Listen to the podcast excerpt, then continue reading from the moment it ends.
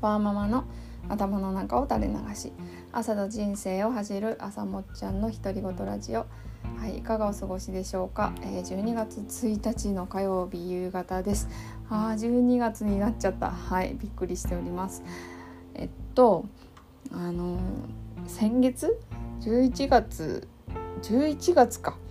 あの自分軸手帳部のあの運営をね私はさせていただいて運営メンバーさせていただいてるんですけどあの 今ちょっとびっくりしたのはあれ11手帳が届いたのってまだ先月だったのかっていうことでいやそれぐらい結構濃厚な1ヶ月で、えーとまあ、振り返りが今ちょっとまだ途中でちょっと今月12月どういう風にしていくかってとこまで考えれてないんですけど、あのー、振り返りでも気がついたんですけどなんかなんかすごいいろんなことをやったなっていうことに 気がつきました。はい、でなんかその分逆にやっぱりこうおろそかになっている部分も出てきていてなんかそこら辺のバランスだなというのを、えー、考えさせられている、えー、12月の初めの日でございます。はいで、えーと、今日の晩ご飯なんですけど、えーと、今日はねえっと、昨日ね月刊献立まだ作ってないって言ってたんですけどあの昨日夕方すごい突貫工事的な感じでなんかバーッとも決められるところだけちょっと入れ込んででとりあえず今週が回ればいいかなっていうのであの今週の分は考えました。で今日は、えー、麻婆豆腐。まあ麻婆豆腐と言いながらあのちょっとね辛みを抑えた感じのものにはなるんですけど、えー、麻婆豆腐と、えー、卵ふわふわ中華スープを作ろうと思っております。ねあのー、はい、え今日お話ししたいなと思ってるのが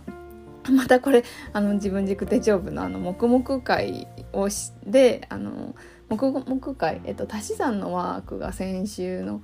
あの集中ワーク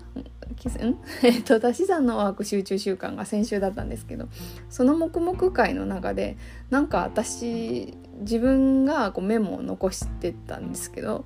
なんかそのメモになんかいいことが書いてあったのでちょっとそこを掘り下げてお話ししようかなと思っております。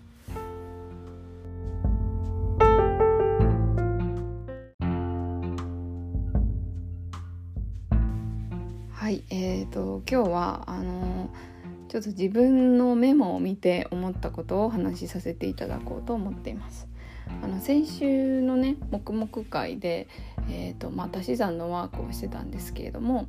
あのせっかく黙々会であの集中して使える時間だったので、まあ、今までそんなこう色分けをねペンで綺麗にしてってやるタイプじゃ全然なかったんですけど何を思ったか、えー、色分けをしてみようと思ってあのマーカーで色分けをしてみました。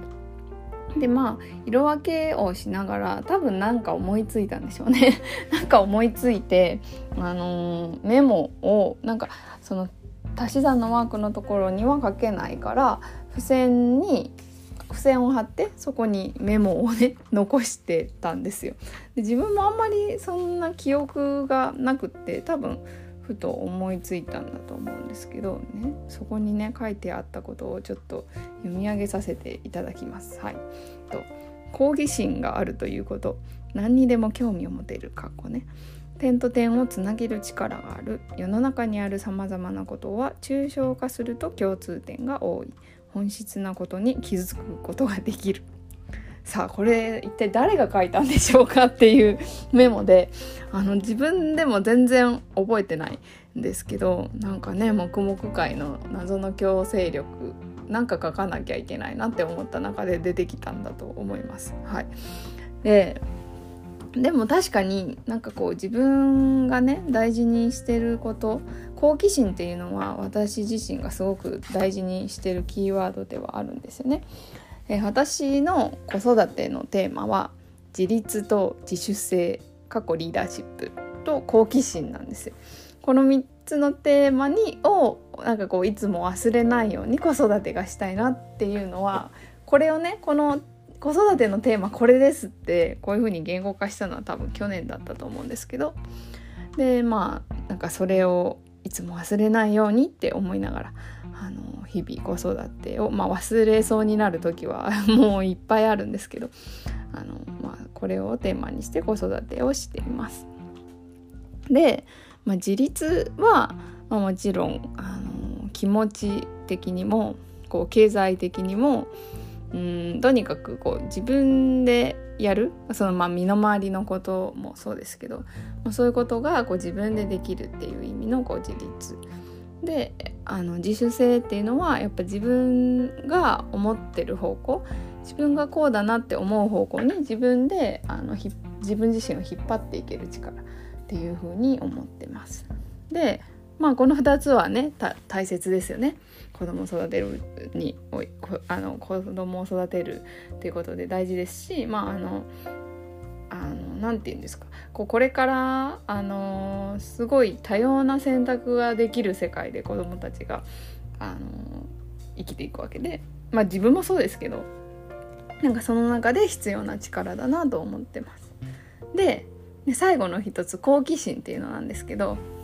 このね好奇心が大事だなって思ったのはあのー、何だったかな。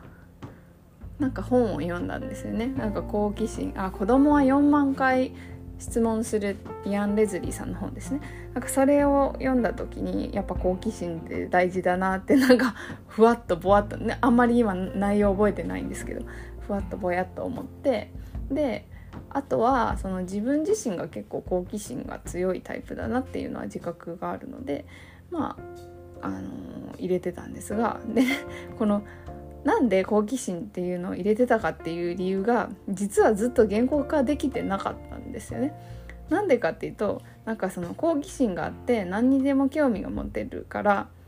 あの好奇心持ってると人生楽しくなるよねっていうぐらいのノリ？こう自分が経験してるからこそあんまりちゃんと言語化してなくって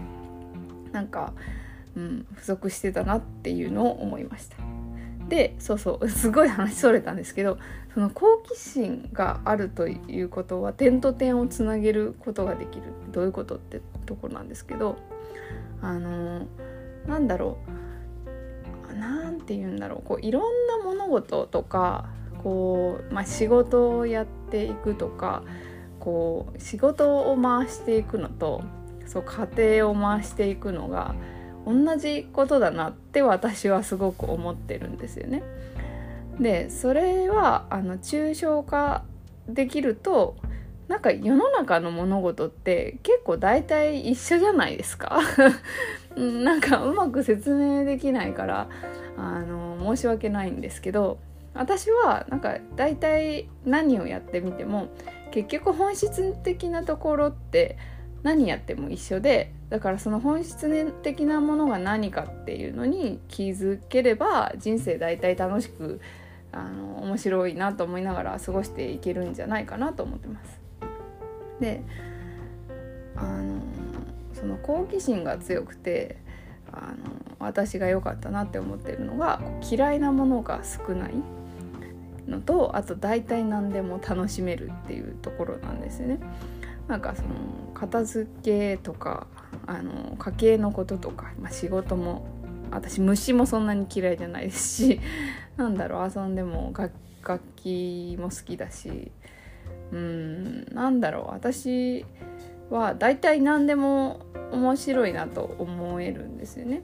でなんかそのそういう状態だと人生楽しいかなと思ってその子育てのテーマにあの好奇心を入れてるんです。でえっとねまたなんか何話してるか全然分かんなくなってるんですけど あのここでこれを話しながらちょっと今思い出したんですけど私椎名林檎さんの「月に負け犬」っていう曲が大好きであのその歌い出しがの歌詞がねご存知な方は多分ご存知だと思うんです。すごくいいいい歌なので。あのね好きなえどうしよう。歌わないと思い出せない。えっ、ー、と好きな人や物が多すぎて見放されてしまいそうだそうだね。好きな人や物が多すぎて見放されてしまいそうだ。で虚勢を張る気はないのだけれどとりわけ怖いものなどないっていう歌い出しなんですけどなんかこれめっちゃ好奇心の話からいや勝手に紐づけてるだけなんですけどあのー、ねだから好奇心ってめっちゃ大事じゃないですかっていう 話かな。うーんなんだろう何が伝えたかったんだろう。あなんかその好奇心があるってことはこういろんな好奇心があってこうそれぞれのいろんなことに興味を持ってちょっとやってみるっていうのをやってみればなんかそれぞれの共通点とかそういうものが見つかってでそれとそれがこうつながるじゃないですか。ででつながるしそれつながったことからっていうことはつまりこういうことが言えるんじゃないっていうその抽象化をする力もつくしで抽象化できて本質的なことが分かれば人生大体楽しくないですか、うん、と私は思っているんですが。はいというわけでちょっと何話してるかやっぱり分からなくなってきたんですがあの、まあ、好奇心があるってことはあの点と点をつなげられるなと思いましたのでちょっとこれについてお話をしてみました。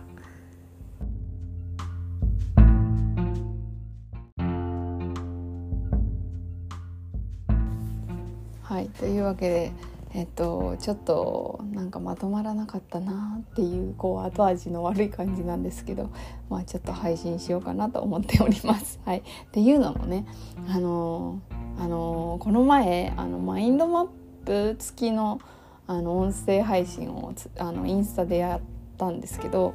あのそれをねさっきやろうとしたんですよ。で本編をあの何？あのマインドマップ付きのやつだと途中で切れないんでチャプター切れないんで最初からえっ、ー、とね本編も もうちょっとで終わりっていうところで電話がかかってきたんですよ。でもうキーってなっちゃってもうもうってなってもうマインドマップは無理だと思って音声配信で話してるんですけどこうなんかこうあんまりうまく喋れなくてもうなんかあのしかもねしかもその電話がさこう用事のある電話というか意味のある電話ならいいのになんかねあのたまにありませんか？こう急性で電話急性の多分なんかでの時に得た情報で電話かけてきて私の旧姓の名前を言われて「あのいやそうそうですけど」みたいな。で結局なんか何？なんかただのセールスの電話だったっていうのでも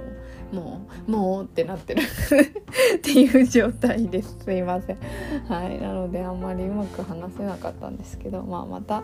またいつか話せたらいいかなというふうに思ってます。はい。というわけでよければまた聞いてください。バイバーイ。